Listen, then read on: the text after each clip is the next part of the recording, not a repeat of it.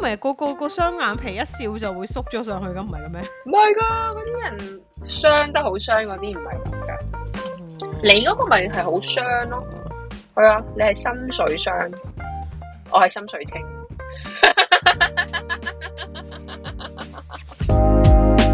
歡迎大家嚟到召喚英文系精英與廢青，我係香港嘅 Mandy。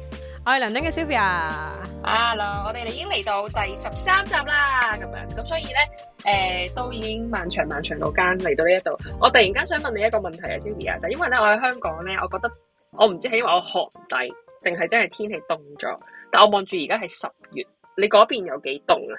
我嗰邊我嗰邊嘅夜晚係好似誒、呃香港最凍，我嘅咁凍啦。即係咁十你做乜度無。啦啦講天氣啊？你變咗英國人啦而 家。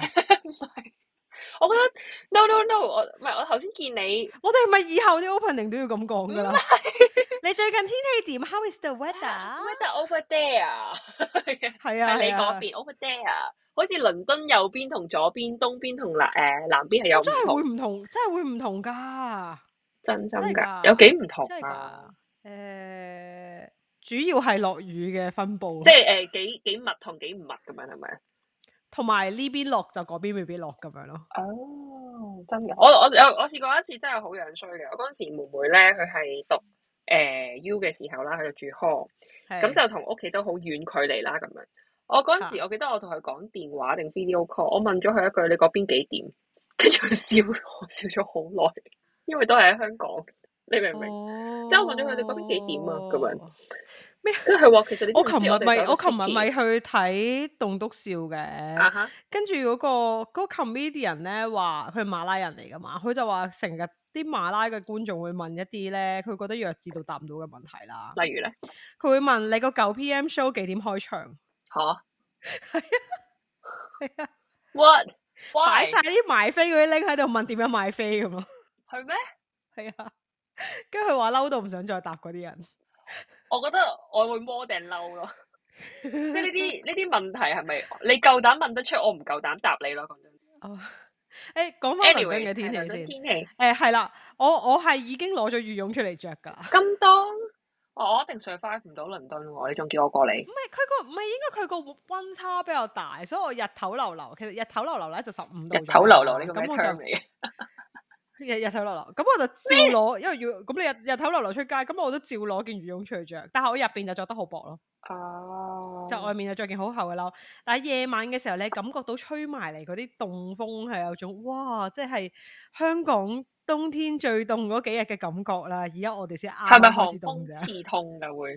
唔係嗰種，係有種，誒、好似有種薄荷涼感咁啊，嗰啲冰極涼感 嗯，嗰種天氣，你明唔明我講邊啲啊？係皮膚感受到嗰種冰極涼感，係啊係啊係啊係啊係啊！你哋好凍咯，我已經搞唔掂啊！我想講應該好但難係。舒服嘅喎，因為因為呢邊係乾爽嘅天氣。我印，因為我我點解問你天氣咧？就因為我覺得咧，每一年去到誒、呃差唔多秋天嘅呢啲時候嘅季節咧，我就好 struggle 噶啦。即係好多人好中意呢種哦，OK 秋冬涼快感噶嘛，係係咪？即係大家會覺得哦，啱啱過咗夏天最炎熱嘅時候，又你未去個到冬 struggle 係天。咩嘢啊？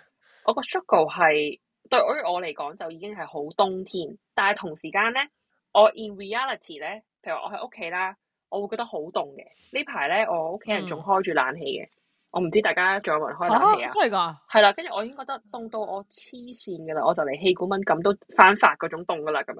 咁但係咧，我又喺度諗啊，係咪我我寒底，所以即係我頂唔唔係順咁，咧你咁自樣？己着多啲衫咯，會唔會着多啲衫都仲凍嘅？同埋同埋飲四物茶咯。俾條 link 我，我自己去買，台灣寄過嚟咁樣。喂，但係重點係咧，你出到去，我想講出城添，即係出到去嘅時候咧，你又會好熱嘅喎，但係你上地鐵咧又會好凍嘅喎，即係你明唔明嗰個温差係，等陣先，等陣先，你係覺得室外熱，室內好凍，嗯，但係同時間咧就係、普遍成個咁天你氣嚟咁講都咁凍咁係咗，你寒，咁係你寒底。咁即係其實唔係季節嘅問題，係我嘅問題係咪啊？都唔係嘅，有有啲我我自己覺得秋天嘅 transition 都係有啲辛苦嘅，因為你會你會覺得有種，誒佢嗰種寒涼係會令你感冒嗰種涼咯、嗯，即係即係你一樣啦。會打舉個乞例嗤如咯果你係如係啦，即係舉個例，如果你係喺誒，如果你係喺夏天流流嘅時候，你照着夏短天褲。O K，你流流開你如果你去如果你開又去流流係咪乜嘢係流如果你流？開我想知流流係點寫？邊個流啊？你講俾我聽，係三 點水嗰個流啊，定留下來個流啊？哎呀，答唔到你啊！突然間，哦，冇入口流流你可唔同可以夏俾我天流你可。流唔可以俾我 好好講翻個冷氣啊？好冷氣冷唔係氣，呢個你你，譬如你翻 office 咧，佢個空調係長期 keep 住喺廿五度左右噶嘛。嗯，嗱，你有冇發現你夏天着短褲背心翻去嗰個 office 嗰個温度 OK，嗯，但係你冬天同一個温度，你係着緊長袖衫都 OK 啊。我覺得係嗰個冇室外室內嘅温差嘅問題咯。你你明唔明我意思啊？即係同一個温度，你夏天嘅時候其實係着緊其夏實我天衫係，唔適應冬天嘅室，時候着緊唔冬適天應衫個，温差，instead of 係你唔唔適適應應個温差天氣，係我調覺得節唔係到咯，我體感係啊係啊，點樣可以提升體感？唔調節啊，調節好。哦、係即係提提升你個 adjustment 快啲 adjust 到。真係唔知喎、我冇成唔功知啊過，有冇成功嘅人可以話俾我聽？你點樣可以？因為有啲人一熱就一直都好熱噶嘛，即係你知有啲人係熱底，係係咁啊係咁出汗啊，係咁即係個人係喂，有興㗎嘛有有啲人咧，佢着衫係真係可以 correspond to 嗰個實際温度嘅，即係譬如舉個例，我頭先講嗰樣嘢，譬如好似我而家屋企咁，嗯我我冇我冇開 heating 嗰啲嘅，但係佢本身就係好 insulated，所以長期都係二十五度嘅屋企係。即係你間屋但係係啊，我間屋係咁。但係咧，而家去到我哋而家入冬啦，開始轉冬天天氣啦。嗯你睇下，我都轉晒長袖衫長褲。嗯我我一個月之前仲係着緊短袖衫短褲。係啊，但係一樣個個室內温度，我自己係唔得㗎，我都係要轉轉翻做長袖衫。即係都係體感但係有啲人，但係有啲人唔係咁嘅，有啲人咧，譬如佢喺外國生活嘅話咧，佢就會係一年三百六十五日都係着短袖衫短褲，因為佢話嚇室內都係二十五度啫嘛，I'm OK。哦咁但係我出到室外咧，外套。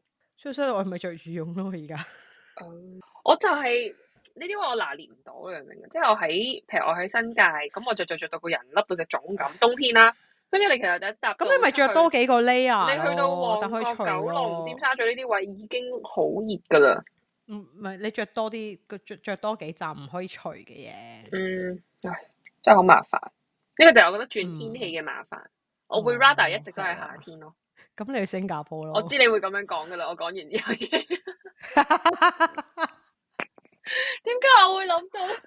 我應該但但我應該去唔到新加坡，可能又但係太熱，哎呀好煩啊！我嗯，我知我 O K，好啦，講完近況，我哋入主題啦。好啊，冇問題啊。我哋今集就係啊，咁講我我哋上上個禮拜上個禮拜我哋咪講保養嘅嗯，哼咁、我今個禮拜我哋去盡啲啦， 嗯不如講整容啊。呼呼等等陣，陣我哋係咪喂，先咁我開上開集咪承認講承認邊度有整容嘅講，Sylvia 你邊 part 整咗容？你講誒，我我有真係有我㗎去誒、我有去飄眉算唔算啊？唔算啦，點算整容啊，大佬？要我覺得整容係我會定義翻就，我覺得係要落刀咯，即係一個手術嚟嘅。就算你微咁調，但係用咁手術都係咁我整容嚟噶嘛？ O K，咁咁我未去整咯，我未去整咯。嗱，我話我我我話俾你聽，我整過啲乜嘢？我就係去過飄眉啦。嗯，飄眉都有有針㗎，你咁算咁都唔算落刀會咁你咁樣講 facial 都有啦，有啲 facial 都係有啲嗰啲叫咩？針清啊，真係係針 清。唔係即係 有啲頭咧係偏尖右嗰啲，好似針咁你樣㗎嘛嘥氣。啦， 你嘥氣啦。唔係要落麻醉嘅，嗯即係飄眉都，我要好強調飄眉都好大鑊。誒，同埋我整過，我整過瓷牙貼片咯，即係我又呢兩隻係假嘅，啊，即係唔係假啦，即係佢佢顏係色有個啊牙你哋呢隻套啦，牙套唔係啊，呢兩隻係牙套嚟嘅，哦即係門牙嗰兩隻，係咯，哦，係啊。牙都呢個牙都計整都算嘅，即係唔係你自己㗎嘛？誒呃係咯，咁我就係整咗咁多嘢咯，暫時嗯，我冇，你咧我冇，我眉都未漂過， ？OK，乜都冇，真係咩都冇。但係我有諗過嘅，即係誒諗過誒呃細細個好細個嘅時候啦，我成日都嫌棄自己個內單眼皮嘅，即係我係單，然後慢慢延伸到雙噶嘛。咁我就我諗嘢比較極端嘅，我喺度諗一係就齋單，一係就齋雙。咁 which way I should go ahead 咁樣，即係嗰種，即係我應該係齋單定齋雙。咁我我細細個好細個嘅時候就覺得我而家喺中間棘住啦，譬如我嘅一笑，你已經見唔到變，好似變咗單。但係咧，平時又會見到後面最尾嗰兩節有少少傷咁樣，咁我就覺得啊，好難搞，即係即係我有少少會覺得誒、哎不如搞搞佢啦，細細個嘅時候。但係我冇呢個勇氣去做整容。 O、k 除咗除咗眼之外咧，你仲想做咩啊？眼，我諗哦眼係以前細個諗咯，大個咗咧，嗱呢一樣嘢真係都幾咩嘅。我有研咩究，啫？我有研究過，因 為咧本人我咧就個胸咧又唔係好大嘅咁樣，咁然後咧曾經喺度諗過啊，其實會唔會有啲好安全嘅方法大少少？即係我唔係追求嗰啲巨大咁樣啦，我係想。係係個個 shape 同埋個 size 可以再大翻少少，靚翻少少咁樣嗰種嘅係。係。咁然後咧，但係我就走去 search 塞嘢啦得唔得啊？即係即係嗯着嗰啲 bra 係咁墊高佢得唔哦，得。塞嘢嗰啲都 OK，但係呃嗰誒啲塞嘢喺外面塞嘢。嘢，唔係但係呢個我唉今次呢個 topic 好似冇男仔喺度，即係有陣時你覺得唔係覺得好呃人咩？好呃人啊！係啊，即係你塞咩啊？嘢喺嗰咩度，字你咩遲啊早都嗰係啲嗰會。啲 push up bra 啫喎，講緊。我知啊，push up bra 你唔係好呃人嘅就係。我寧願要真實嗯咯，即係一係真係咩都冇，真嘢真係就有咁樣咯。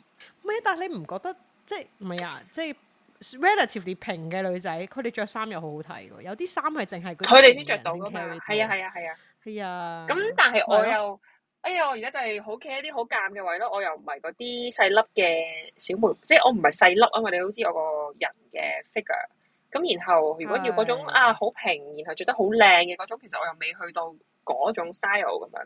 咁我又夾咗喺中間，所以我嗱，即係我諗過，但係我真係都係冇勇氣做嘅咧。就係、我有諗過豐胸針嘅，同埋唔知乜鬼你人體脂肪喺呢個位，然後就擺翻去另一個位，即係用翻自己嘅脂肪擺翻入去。咁、嗯但係。嗯都係嗰句啦，我覺得係我未有呢個勇氣嘅，講真，即係我係我係真心覺得啲人係佢會做呢一樣嘢，我唔會 judge 佢哋嘅，即係因為佢哋想自己個樣跳埋一個位啦，係咪？即係我啱啱今日先同另一個女仔傾偈啫嘛，我完全嗯唔知，until 佢同我講，原來佢開個眼角，同埋有個叫咩啊？即係佢做一個令到佢條眼皮剔起咗咧，跟住就眼大啲嘅嗰個叫咩我啱啱就想講呢樣嘢，我係好想做呢樣嘢嘅，即係嗰個叫吊眼線啊，係啊，嘛，吊眼線，吊眼線，咁佢就開埋嗯係眼角啦。咁樣咯，係啦，咁佢可以做到嘅效，其實呢度係有幾點嘅咋，嗰、個吊眼線就係、頂條線喺度咧，等你個成個眼皮咧就向上啲。佢嗰個效果就好似做咗，好似啊，好似你長期黐咗雙眼皮膠紙咁。哦咁但係你唔使再黐個膠紙，係咪好開心啊？我冇黐過雙眼皮膠紙，所以我唔知， 我唔識黐啊，嗯所以我真係唔知。But 唔 I 知 guess 我我 so，我你諗下，如果佢咁因為我我我嗱，點解我會想做咧？就係、诶我當我一去化全妝嘅時候咧，嗯我就會感受到你化晒。如果你化晒，有時你你知化妝其實講緊係 contrast 啫嘛，你係啊塊面究竟點樣突顯翻啲 contour 啊出嚟啦。咁我化晒全妝嘅時候咧，相對地咧，你就會突然間見到我隻眼冇乜精神嘅，嗯咁你就會你好自然就會做咩咧？你就會誒黐、拉上去，拉上去。咁我一黐咗雙眼皮膠紙咧，其實係個樣係會精神好多嘅，即係你、嗯你已經唔使做嗰啲開眼角啊咩嗰啲，其實淨係個雙眼皮膠紙已經可以做到好多嘢。嗯咁、我就我就喺度又諗又諗過呢樣嘢啦，即係其實其實做完之後，如果做咗嘅話，其實。即係好似咧，佢走去飄眉咁樣咧，一了百了喎！即係從此以後唔使再畫眉喎，我覺得好嗯都即唔係係又㗎，又你兩成年後都要補一次㗎，唔係從此以後㗎，只不過係你唔係咁都好襟啊， extend 咗兩年啫嗰個時間咯。嘛。喂，唔係喎，嗱，我覺得嗱，成翻上集我哋講我哋嗰啲誒保養嘅 routine 啦，我哋兩嗯個根本就係一個死爛鬼 啦，即係最好就係啲嘢係好簡單同埋唔使做。喂，諗下掉咗眼線之後，我唔使再黐雙眼皮膠紙，係咪好過癮啊？呢件事係，所以我我咪話咯，你可以去做㗎，我驚㗎，但係 好近隻好眼熬啊，底我驚咯，係咯。拗底啊！同埋咧，有另外一樣嘢好想做嘅，就係、你有冇發現我呢個位凹咗㗎？嗰、個眉心中間，冇誒呢個兩條冇眉乜都中間呢見度凹到啊咗哇，。好好敷好敷。唔係我嘅意思你係係。好虛，呢個我嘅人好虛我係偽。求生欲都好強嘅，我唔可以亂咁講嘅。嗱，我嗰個位咧，因為係凹咗嘅，真係。係咁凹咗嘅鏡時頭候係睇咧，唔就到會㗎好容易睇到呢呢度度。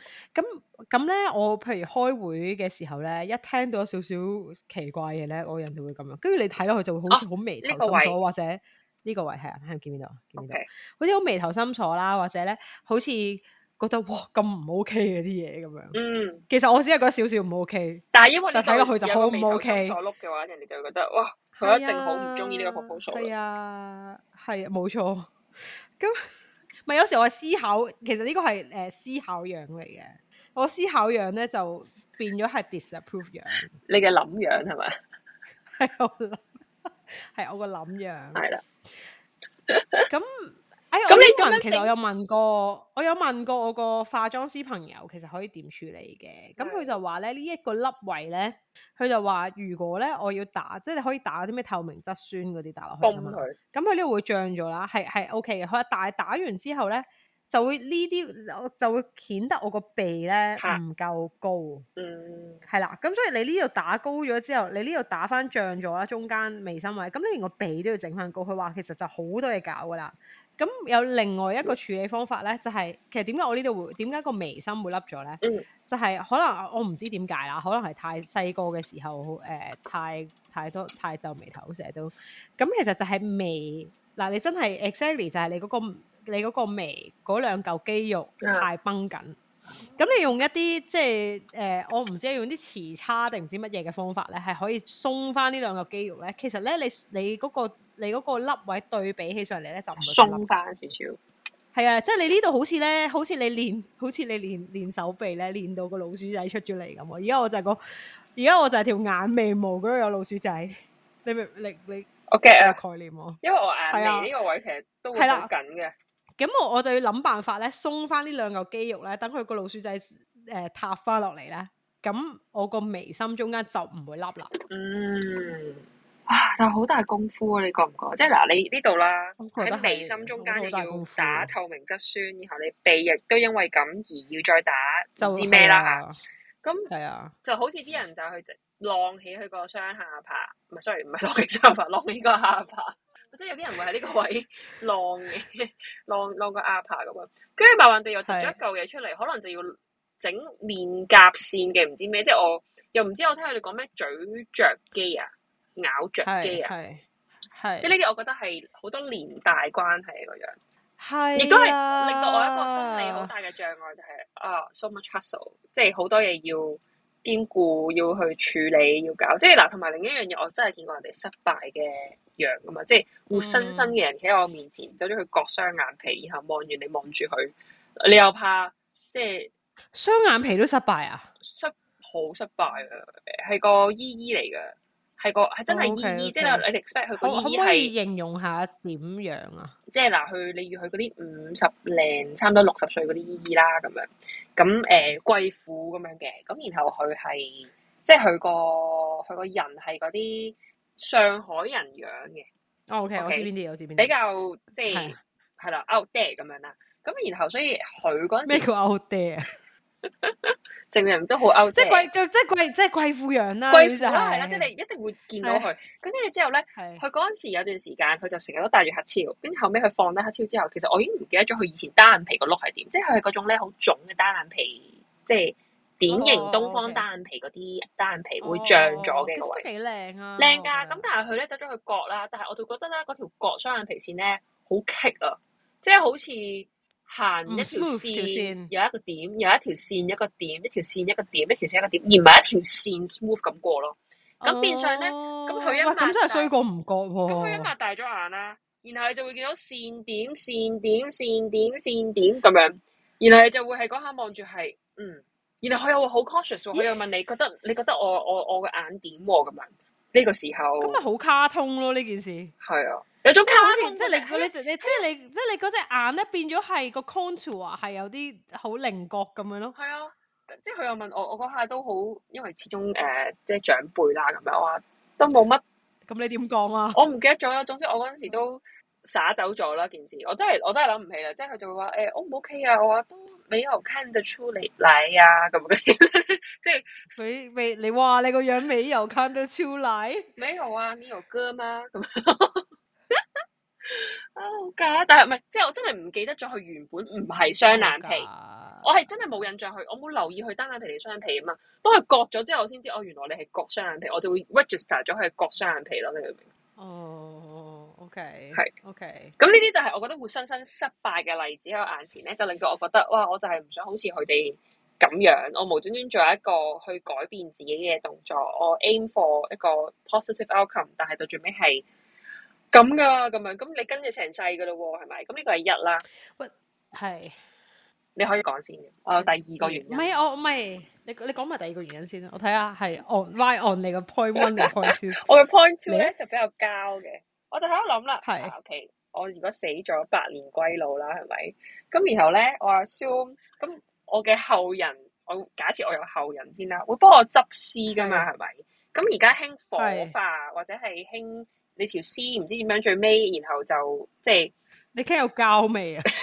然後我我有一刻諗喺度諗，如果到時我啲孫仔無端端執屍嘅時候就誒、呃媽媽點解咧誒婆婆或者係嫲嫲嘅骨裡面咧，即係個屍骸裡面有嗰啲直膠，即係一個袋嗰啲，你明唔明啊？即係你你因為整容係啊，當你豐胸，你整個 pat pat，整個整個胸，整乜整成，你總係有啲係唔 natural 嘅嘢喺你嘅身體裡面噶嘛。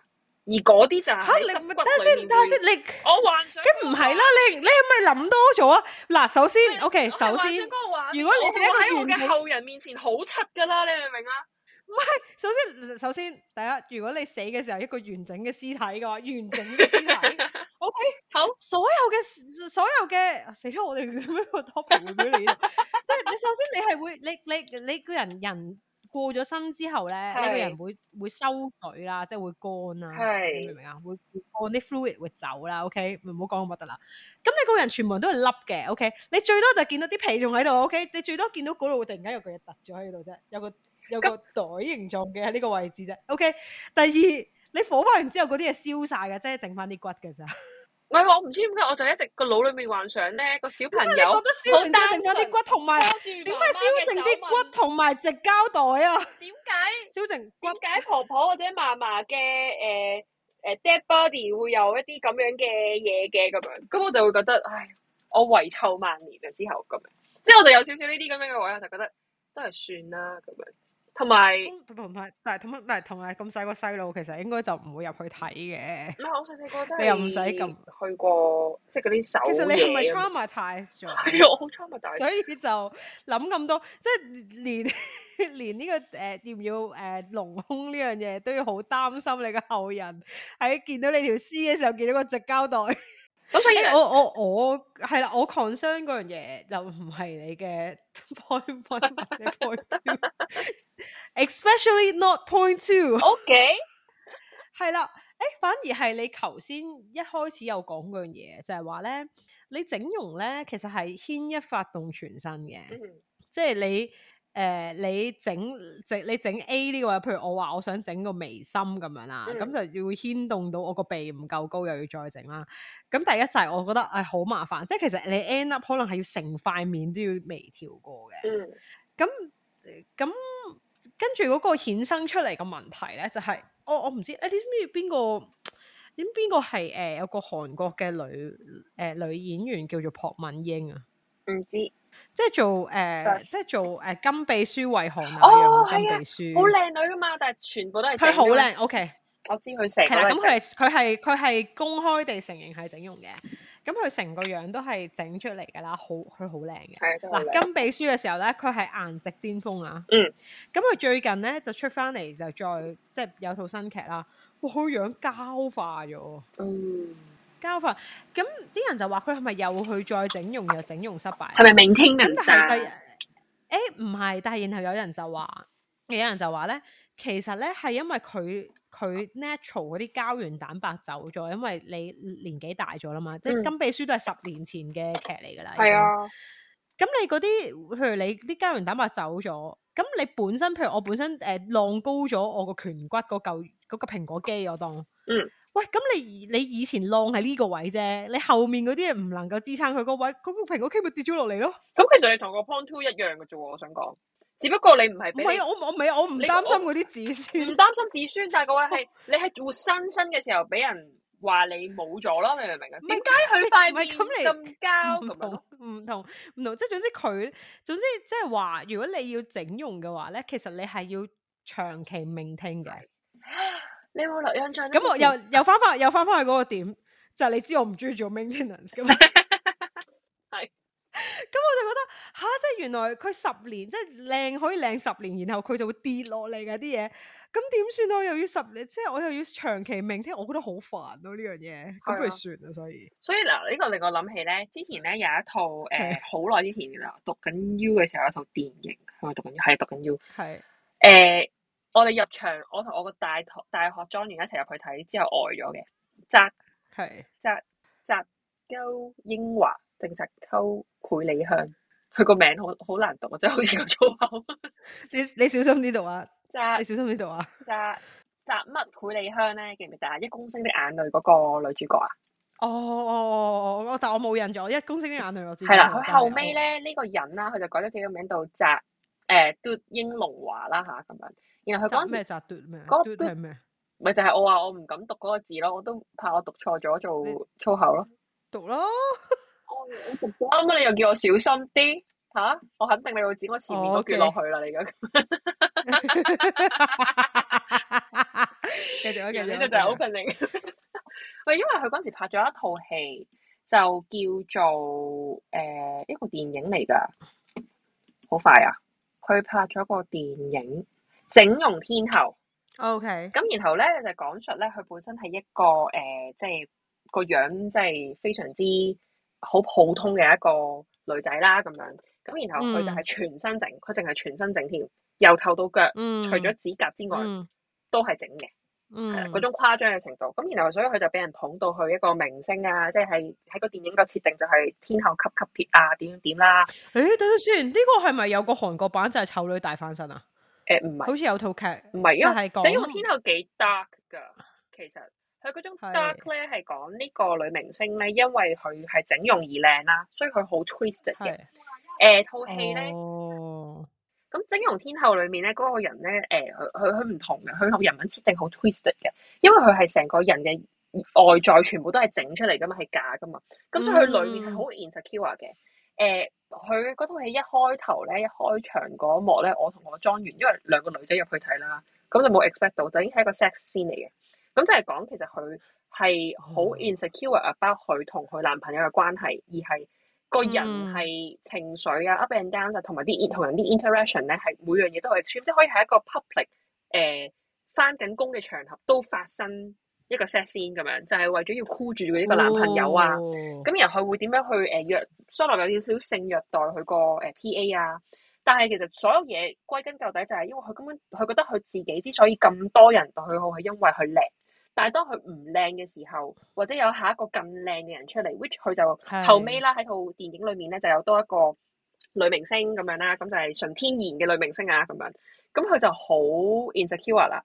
再加上佢咧就係啱啱講到你 maintenance 嗰樣嘢，佢呢啲位啊額頭咧有一笪乳黑啊，塊面有一笪乳黑啊，跟住就原來又要入場再去做翻啲 maintenance 啦，咁變相係一個誒、嗯 fisher cycle 嚟嘅，因為佢賺翻嚟嘅錢就俾咗佢公司去 pay for 佢嘅 maintenance，咁變相其實佢一直都冇錢。哦咁咁你諗下哦喎，你你身邊你男朋友係因為你靚而同你一齊，你身邊嗰啲人工作上面係因為你係明星，所以我同你一齊，佢冇朋友啦，冇人知道佢過去係點啦，嗯跟住連佢嘅錢其實都係不斷 in the loop hole 咁樣俾翻快去佢個樣度，咁所以佢個嗯嗯人嗯最尾即係鋪到一個位咧，係佢非常之 insecure 到係會做好多你會覺得冇可能一個正常人會做出嚟嘅嘢。咁當然最尾個結局係我覺得都啊、呃算係咁啦咁樣。咁但係啱啱講到就係我覺得整容個 maintenance 其實可能係 far way more than 我哋會 expect 嘅嘢咯。嗯嗯，即係背後 pay 嗰個 cost 唔係當下做嗰個手術，你要有幾大勇氣瞓喺嗰度，然後你知唔知後續有好多嘢，包括就係啊啊金秘書整容，即係整容嗰個 cost 咧係 more than 咧，你要有個勇氣去瞓喺嗰個手術台上面，跟住又要好多時間去 study 究竟你要整乜整乜整乜，而係你之後一路後續嗰啲 maintenance，包括金秘書咪十年後即時得咗嘅，即係佢個顏值巔峰一過咗，冇晒自己嗰啲最天然嘅嘢，就剩翻佢入面解嗰啲嘢嘅時候，就變相就唔靚啦。咁我覺得係對於女仔或者對於一個人嚟講係會有個自信心嘅受挫。我唔想去到四五十歲嘅時候，突然間嚟一個心理上面嘅打垮自己咯。係啊，即係你你 OK，你講講翻呢個心理狀態，即係其實我覺得而家三十幾歲嘅自己咧，即係 I feel good，、即嗯係我覺得哇，而家係最好可以 enjoy life 嘅時候啦。即係你廿幾歲嘅時候，你就會係係建立緊你嘅事業啊，explore 緊自己想做乜啊。嗯喂，三十幾歲嘅時候，你嗱第一你就啲嘢穩定咗，你知道自己想做乜同埋擅長做乜嘢啦。嗯跟住你又開始有啲錢啦，即係嗯可以可以去揮霍一下啦。嗯，咁又我嗯或就者覺得好似你咁，如果係 dink 咧，佢哋有個叫 dink 族啊嘛，dink double income 咩都叫 keep dink？住嘅話，咁就哇更哦加好哦賺丁啦。咳做係啊，dink 係咪 D I N K， double D I N K 哦 double OK double income 係啦，咁而家就係最正嘅最正嘅時候啦。係跟住啊我諗緊啊，如果我而家就去，如果我而家就去誒、呃即係無啦啦整笪啦，走去搞一搞個樣，哇！然後五年之後佢核突咗，咁我咪好嬲咯。唔係就係好嬲啊！你仲要繼續俾錢咧，你當下你係唔會放棄噶啦。如果你即係係啊，你為咗靚而去做呢樣嘢，我我唔係好想開始一啲我控制唔到嘅嘢咯。係，所以我我有陣時 wonder 就係而家呢一刻你望落去靚啦，咁但係我哋真係有好多真人實證，到最尾就係五年後、十年後、二十年後有好多呢啲咁樣塌 Q 咗或者係消退咗嘅嘢嘅時候，我就會覺得啊，係啊咁我都係不如好好地誒、呃 embrace 我自己個樣。其實我個樣又唔差，係咪？即係我純粹覺得某啲位試下啫咁樣，咁我唔試又唔會死嘅咁樣，咁我就唔會有嗰個衝動覺得係啦，我要去整。所以咧，我而家咧喺公司開會嘅時候咧，嗯， 我盡量提自己咧要好卡咁笑啦，因為我笑嘅時候咧，你就唔覺我皺眉頭啦。 跟住咧，同埋誒，嗯同埋誒，唔好露出諗樣咯，盡量都。係唔係啊！即係我一俾人見到我思考咧，我個樣就係好似 disapprove 人咁樣，我就盡量唔露出呢、個。即係誒、呃我覺得我我 cope with 我呢個凹位嘅做法，就係要 be self conscious about 我個凹位。咁我咧，我個樣有冇得位啊？我如果咁樣嘅思考樣，你咩你做咩？你好似你好囧眉咯，而 家唔知啲人點樣可以做到囧眉，我唔得嘅。即係我我條眉係係向下嘅，會變咗。你睇下我就可有以個一凹上位一啦，落。但你係可以囧嘅條眉。另一種煩惱啊，將來我可能要靠解決佢啲紋啊。係啊，係啊。咁但係其實，譬如你你問我最北，我真係嗰個立位嗯嘅。但係你話誒、呃吊眼線嗰樣嘢，即係如果黐雙眼皮膠紙可以解決到個問題，咁而我又真係好介意嘅話，咁我咪會黐雙眼皮膠紙咯。但係你睇下同埋你我真係日懶日到化啲妝都唔咩，啊黐，我唔化，化全妝先出現呢個問題㗎嘛，唔化，所以所以唔使是但啦擔心啦。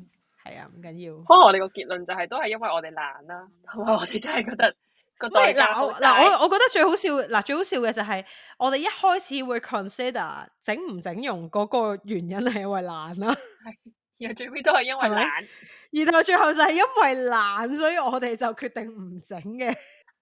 另一樣嘢，我覺得咧，如果 to be fair 咧，我覺得整容另一樣嘢，除咗懶係個 cost 咯，即係個 cost 包括 monetary cost，即係同埋係個代價嘅 cost，即係 monetary cost 係就係錢啦，係咪？你估整容平嘅咩，大佬？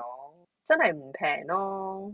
雖然我冇去睇醫院嘅價錢，但係譬如頭先頭先講嗰啲豐胸針嗰啲，或者係誒話做一啲中醫針灸，跟住令到你可能係誒、呃瘦得快啲嘅咁樣嗰啲啦，都好貴嘅其實，唔係一個我覺得係你無端端會想 out of 你個 pocket 攞一筆錢出嚟去做，你會寧願擺落去做 facial，因為你感覺上係成件事 safe 啲，但係你攞一筆錢去做一樣有啲 risk 嘅嘢，但係你 又我會我嘅人生攞咗好多錢去讀書，所以冇錢整容係咪？去 係啊，我啲錢攞晒嚟豐富我嘅內在。 係啊，即翻返去上次嗰個 topic 就係究竟內我哋都係內在美係咪？咁外在美點咧？誒、我我我我有少少嗱，我少少 buy into 一個 theory 啦，就係、嗯如果你個人咧，即係相由心生嘅。如果你個人咧係讀得即係讀得多書啊，學得多嘢，同埋你 s- 你 s- 誒點點講咧，心胸廣闊嘅話咧，其實你個樣自然睇落去咧就係、會和善同埋好啊睇嘅。靚嘅，會靚嘅。咁可能可能唔係，即係我諗我同你都唔係 typical 嘅美人啊樣啦、嗯咁、我哋我哋亦都知道，如果要去到嗰個 typical 嘅美人樣嘅話，我哋就要用好多錢，同埋有可要付好大嘅代價先可以嗯戒到嗰個樣咁啦。嗯咁誒、呃又係又又係可能因為由於懶嘅關係，最後就係覺得嗯，我最我又想靚喎，咁我就唯有 improve 我嘅內在，即係你覺得讀令得到我讀得睇書多落去就變靚人啲會。靚啦。 讀書係一個讀整書容唔嘅係方法。嗱，讀書 讀哇！你呢、個你呢、個你呢個你個命題好似好難，好詭辯呢件事。 我覺得讀書係一個途徑，去令到你有多啲嘅思考模式，同埋去更加了解自己。嗯，咁唯唯有你了解自己同埋了解個世界多啲嘅時候，你好多嘢唔會再咁執着，同埋你會 be open to 好多你未見過嘅嘢，或者你唔會。你唔會有咁多嗰啲，即係有時咧，我就覺得可能我細個又覺得啊，點解會咁嘅？點解會咁嘅？嗯所以就就生咗呢、個就就得到咗呢個粒位咧。咁我太多時皺眉頭，覺得粉呢樣嘢細我睇疾唔過啊眼，俗。嗰樣嘢我咁又唔係，即係我話好多嘢我都睇唔過眼，即係係點解會咁？點解會咁？點解會咁？咁但係當你去到 certain age，你覺得唉呢啲嘢其實關我咩事啫？你你中意啦，嗯，所以就會係交咁你燒就係咁你就會誒，唔、係你就會禮貌地微笑咯。如果人哋做嗰啲嘢嘅時候。你你明我我明啊即係俾一個禮貌微笑佢，跟住 O K 咁係樣 O K OK，啊，嗯幾好啊，幾好唔係幾好啊，幾好唔錯唔錯。咁誒、呃我我覺得我近年係冇再訓練嗰兩嚿肌肉嘅。嗯，咁但係以前練落嘅老鼠仔，我都唔知點樣 可以整散佢，假可能以真係時日。揾機。唔係，可能唔係啊，可能我真係去做機整翻散嗰嚿好似有 muscle，啲呢但我就唔會係揀，我就唔會揀打針啦而家，因為我會寧願揀整散嗰、個、呃、眉 眉毛個 muscle 去解決呢個問題。二係真係，我覺得有用嘅。有啲咧咪喺度震咧，你喺屋企買誒自己做震震震鬆佢嗰啲，其實應該得㗎啦。誒、我懷疑咧，我上個禮拜講嗰部即係嗰部誒、呃叫咩咧？緊緻美容儀咧，即係有熱有三個 polar，然後整熱整熱你塊面嗰個咧，其實可能我懷疑叉過嗰度有用啊，但我可以嗯試下叉條尾。你試下，然後睇下會唔會因為我咁試呢下度會鬆咗，冇咗呢度位。哦，好啊，好啊，好啊，好啊，好啊，好啊，好啊。所以誒、個詭辯我哋已經過咗啦。讀鬼書片讀係整書容可嘅一種以，方法。其實唔係嘅，即係 after all，上游心生呢樣嘢其實係成立嘅喎、即係誒、平時我哋都見好多唔同嘅人啦。有陣時你望嗰個人嘅樣，你都大概 grab 到其實佢個嗯人係點嘅喎，和唔和善啊？誒、會唔會走遮面啊？誒、同人即係同人傾偈嘅時候，相處嘅時候，其實嗰啲表情啊等等眼神啊，有啲人眼神好凌厲噶嘛。係即係我覺得呢啲全部都係 from 你嘅 within。咁如果你喺裡面係有嗰個 gentleness 嘅話，咁好多時候你通過你嘅外表外貌其實係有 gentleness 嘅。啊，你都會 link to 就係你嘅衣着打扮咯。即係有啲人咧係咪係咪又翻嚟呢度啊係！衣着打扮真係會噶喎、即係譬如話誒、呃你唔覺得嗰啲特別 alpha 嗰種人啦、佢哋着啲衫啊，所有嘢係特別 sharp，特別一即係啲線條係紅色西裝齊輯輯噶咯，即係你會覺得成個人係好整齊啊咁樣嗰啲嘅哦。但係咧，我又發現有啲哦佢哋揀嘅識揀嘅嘢都唔一樣，即係 the 即 way 係乾 reflect 淨利你落係啊，乾淨利 OK 落咯。即係其實你嘅外表亦都會反映你嘅 within 噶嘛，我覺得我個人唔係好 alpha，但我着衫都中意係着呢啲喎。係咩？我覺得其實你有啲位都 alpha 噶，你唔好扮嘢。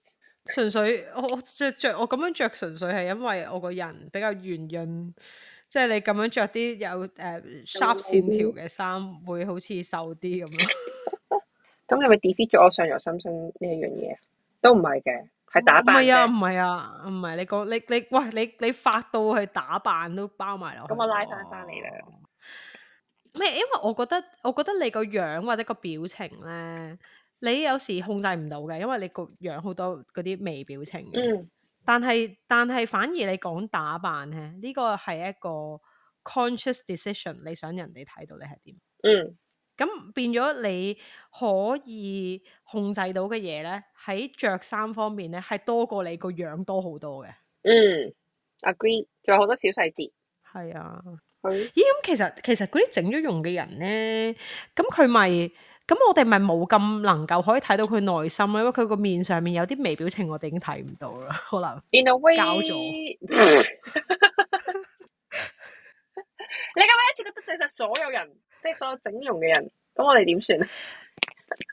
咁咁你你搞你整咗啲嘢喺度，咁你係本身嗰啲肌肉嘅喐動啊，嗰啲紋咁你理睇啊下唔整同幾咗多噶㗎嘛嘛？即？係譬如話，假設好似頭先咁，我個 friend 佢淨係開咗眼角，跟住佢淨係戚起哦咗眉嗰個位，即係眼皮個位。個人其實可能冇乜太大分別，佢呢啲位全部都係天咁然都係㗎嘛。嘅，咁都係。但係如果你話 OK，OK，整到好 OK 似金鼻珠咁樣嘅話，就真係啦，即係嗰種就係係啊，崩壞咗嘅情況，咁就有啲難。哎呀，我好中意金秘書啊，好傷係喎佢心啊當。年真係好靚咯，靚到揼一聲。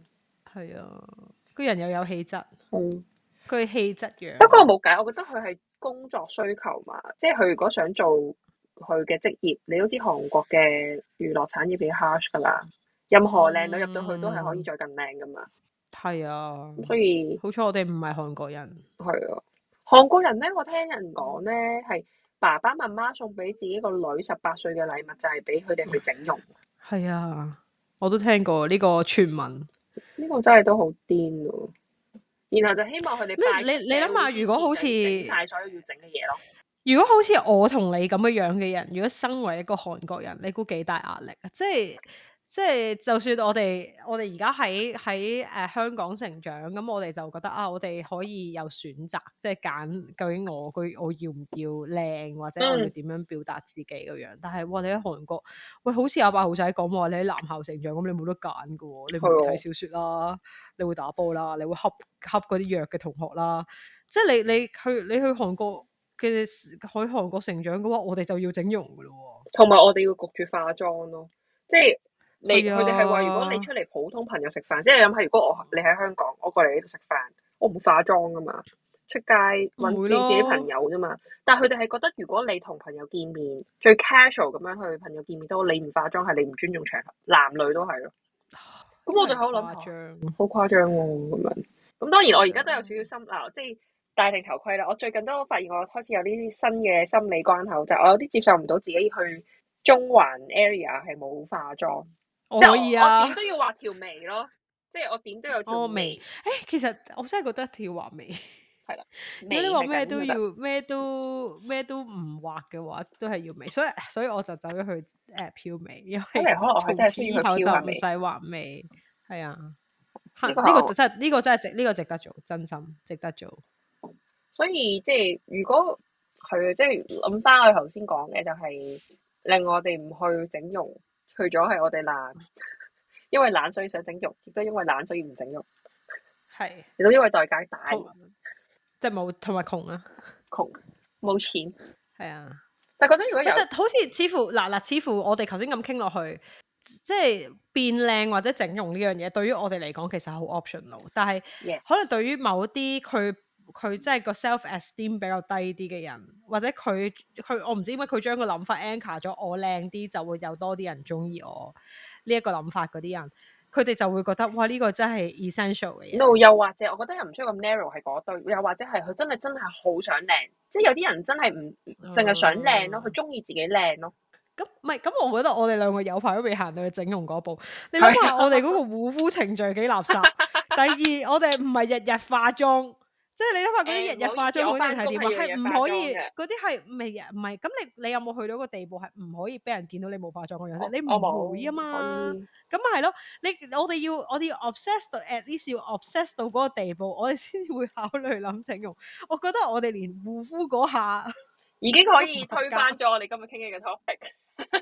其實可能一開頭真係係啊，但係其實我真係，但係其實我真心有諗過嘅，我即都係嗰、係個嗰、喎，個粒位，即係都佢都真係幾幾困擾我嘅個粒位。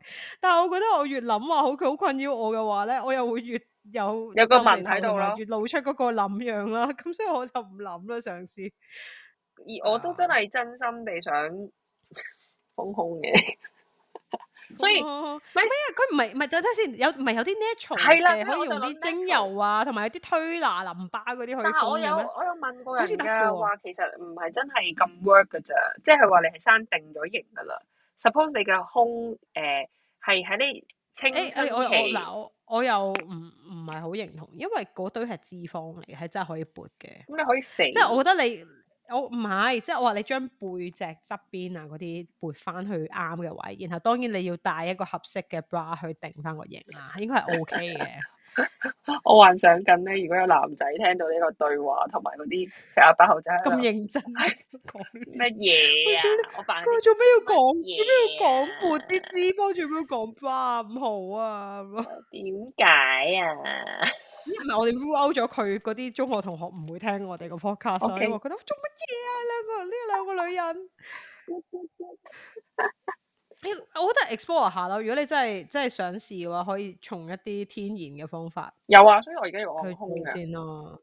唔係你你揾人幫你按啦，你自己按係唔嘛？係揾人幫我按，哦，你揾人幫你按我，OK。做 massage 嘅時候順便按埋嘅。which 我覺得喂幾你好揾啊！啲你揾啲你揾啲專業嗰啲係真係做嗰啲哦，誒係咯，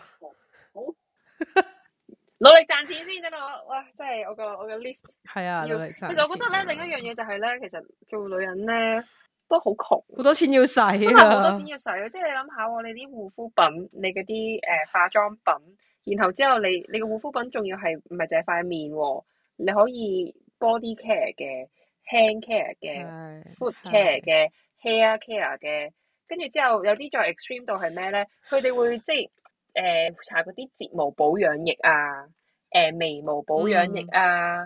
跟住誒、呃即係真係真係 for 你去 grow 你 groom 你自己啊咁樣啦。咁呢啲已經係最 basic 啦。然後再 on top of that 你會做 facial 啦，再 on top of that 可能你要做 massage 啦，你可能做運動啦，你 join gym 啦，你 join 其實你係禪油啦、我膽灰胎啦，全部都係錢嚟嘅。嗯咦，咁如果我哋要考慮認真考慮，嗯要唔要整容嘅話，其實我哋係咪應該要考慮下佢嘅經濟價值先啊？即係如果我 invest 咗呢嚿錢去整個容，我係咪可我 in 以 return 有啲咩係咪啊？ in return 係咪可以誒掉咁貴先？你就唔需要啦，你都結咗婚啦，已經結咗婚我我我啊，你唔可以整容啦，係啊，結咗婚冇經濟嘅 冇經濟嘅嗰個考慮因素啦。定係你係想？你你可以喎、定係你你可想以點喎、 掉咁貴都可以掉啊，係咪先可以幫你㗎。 ？It's a job，it's a job。 Yeah，哦，你有睇嗰個？ 嗰個真係好爆啊！哦，Yeah，I love my job。What What do you do? I love my husband. It's a full-time job。係咯，點解咁咁？我我我相信有啲人去做呢樣嘢嘅時候，有考慮埋個經濟效益咁嘅。係有嘅。如果唔係，你諗下嗰陣時點解會有嗰啲名媛訓練班哦，嗰啲好笑喎！佢哋話咧，買嗰啲好貴嘅絲襪咧，啊？輪流着，跟住輪流着啦，嗰輪流型啲好貴，嗰啲好，然後佢哋可能十個人住誒、住住一間好啲好貴嘅海景鴨貝沙灣其實貝沙灣其實係其實係誒、呃宿舍嚟嘅。我有冇同你講過咧？誒、誒，空姐的故事啊，mid level 空姐嘅故事冇啊？可以講，可以 share 喎。哦邊個 mid level？呢個就係誒誒關於經濟價值嘅事情啦。咁咧咁有兩個台灣台灣嘅空姐啦，咁樣咁然後誒佢、飛佢係長住香港嘅咁樣，咁然後佢哋兩個就合租咗一個 mid level 嘅 flat，買咗一隻誒、呃柴犬定係哥基咁樣嘅細只狗嚟嘅咁樣。咁佢哋咧 OK 就排 roster。誒、一個就一三五，一個就二四六去放狗，但係咧佢哋出去嘅時候咧，咁當然就化晒妝啦、跑步啦，OK，小跑步，咁佢哋係勁空嘅，OK，咁所以就小背心，跟住 sport 誒、誒 sport pants，跟住就誒、即係 very very very very 吸眼球咁樣啦，咁樣咁就。一係三五二四六咁跑啦。咁而誒呃嗰只狗當然就係陪跑啦，係咪？咁最尾咧個故係故事嘅結尾就係佢哋真係因為咁咧識咗啲有錢嘅人同有錢嘅 expert，而就結咗婚，而最尾嗰隻狗死咗， 因為咬死咗。 認真，即係一個會跑得我太都個空死姐咗。 friend 話俾我聽， 跑即係太多， 即係唔係咁樣去操只狗，但係佢哋達成咗佢哋嘅目標咯，即係真係。佢哋佢哋點解唔養一隻大啲嘅係咪？就係泡得嘅狗啊？貴咯，經濟效益咯，大啲嘅狗食多啲嘢嘅喎，多啲錢要 maintenance 嘅喎。哦你諗下有隻金毛尋回但係犬哥基唔跑嘅喎，你睇下 Q 咯佢隻腳 幾短。 Q 咯，細狗，總之我覺得係小型狗嚟 Oh 嘅， my 一定唔係大型狗嚟嘅。呢個就係 mid level 空姐嘅故事，吊金龜經濟效益，所有嘢論埋一咁齊佢哋有冇整容啊？我想問下。我問我我記得嗰個空姐 friend 又係有嘅，即係整容有啦，胸一定有啦，跟住之後誒、呃、買或租 mid level 加買一隻狗 share 嚟跑，share 嚟放。 哦，OK，即係我哋今日已經分享咗吊金龜 package 要有啲咩 嘅 item 喺裏邊，冇錯，首大先 禮包，救耶懶人包，吊金龜懶人包， 命！所有嘅條件你 fulfill 咗咧，啊仲要係記住喎 mid level 喎， 話打上你啦有，冇諗住？你有冇諗住租 mid level？唔會咯 mid level 落嚟你租咁跑馬地，誒放跑馬地都可以啊！你租跑馬 地，誒佢風空，跟然住後咧 yoga yoga 有 pants，個誒 pants 呃跑步，係啦誒養只 龜，養隻貴。龜跑 放人哋 人哋心諗咁佢教放嗯嘅呢條友，佢放龜，放龜，咁我就覺得哇好 interesting 喎！你做緊咩啊？ 咁樣反而係嚟勾搭我， 我企喺度就得噶啦，係企着住咁樣樣喺度擺只龜 喺度咯，喂，因為只龜唔行咧，係哎真係咁我擺咗十個 pose，只龜都唔喐。係係咁叫我擺 pose。好有電影感。所以以其實你個寵物都好緊要嘅，即喺呢件即事係上 props 嚟噶嘛，係面，咪？成龜就唔成立啦，喺呢個條件性上面。誒即貓係都要得識，跑嘅嘢，緬因貓唔咯跑，大應該唔貓咯喐緬因㗎貓唔喐㗎。緬因貓嗯要放㗎。你養狗啦，係我都係養狗啦，但我我又我唔會養狗啦，搞唔掂，唔會養狗我，所以我冇咗呢個條件，釣唔到金龜，我一定唔會養狗啊！我 同你講，借人哋隻狗咯，咁啊借隔離屋，揾一個隔離屋有狗嘅，借人隻狗去放， 即係放呢個 purpose 啫嘛。我點我哋點解可以由整容講到去呢個吊金龜難 人包？同埋 mid level 空姐嘅故事，點樣可以嚟到呢度噶？我哋究竟係啊？有我哋有啲咩嘅舊意義？呢集冇。其實今集我哋想帶出最重要嗰個重點咧，並唔係關於整容，係咪？你唔中意自己唔緊要，你整容要諗一樣嘢，其實可能有經濟嘅效益。呢、個大禮包包括你整完容、封完胸、去 mid level 租間屋、買只歌 機，可以合租嘅。你唔需要好似空姐仲要咁樣跑步兩個人，跑步係啊跑步，唔好揾兩個人，你可以四個人都得。咁咪唔得喎，分裝唔穩佢啲狗喎，好一三一三五二四六，唔喂，你咁樣虐待寵物唔得啊！咁樣俾人拉噶。係我係嗰啲空姐。你仲叫人哋四個人一齊養一隻狗去跑步？咁輪流咯，你放朝早我放晏晝咯，然後佢放夜晚咯。咪真係講只狗唔可以跑草咁慢，你虐待動物啦，大佬！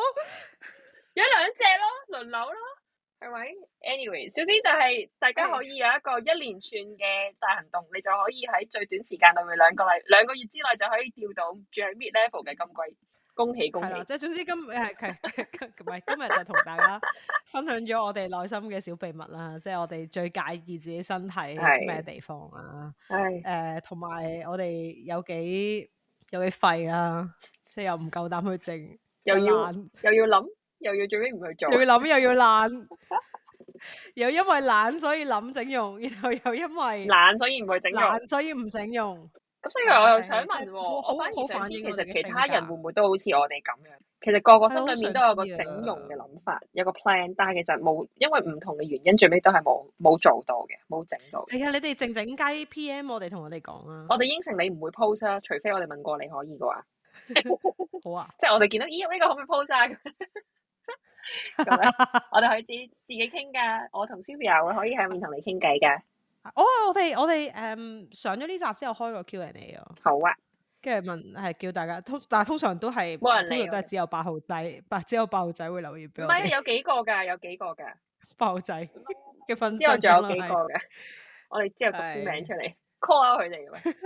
係啊，你今大集。雄啦，同埋，大雄，你諗到你整邊度啊？大 雄，唔但我唔好喊啦，好喊啦！其實再見亦是朋友，你整完容可能人哋唔認得你咧，你講咩啊？又再變成一個新嘅人去認識佢，但係帶住一樣嘅心你唔情。你唔好再講咧，越描越黑啦， OK，算啦，好我啦哋好啦，呢個 cut 走佢，我唔會啊。喂呀，cut 走佢。 好啦，咁我係哋啊，好啊，希望大家中意呢集嗯啦，咁啊 follow 我哋 IG 啦。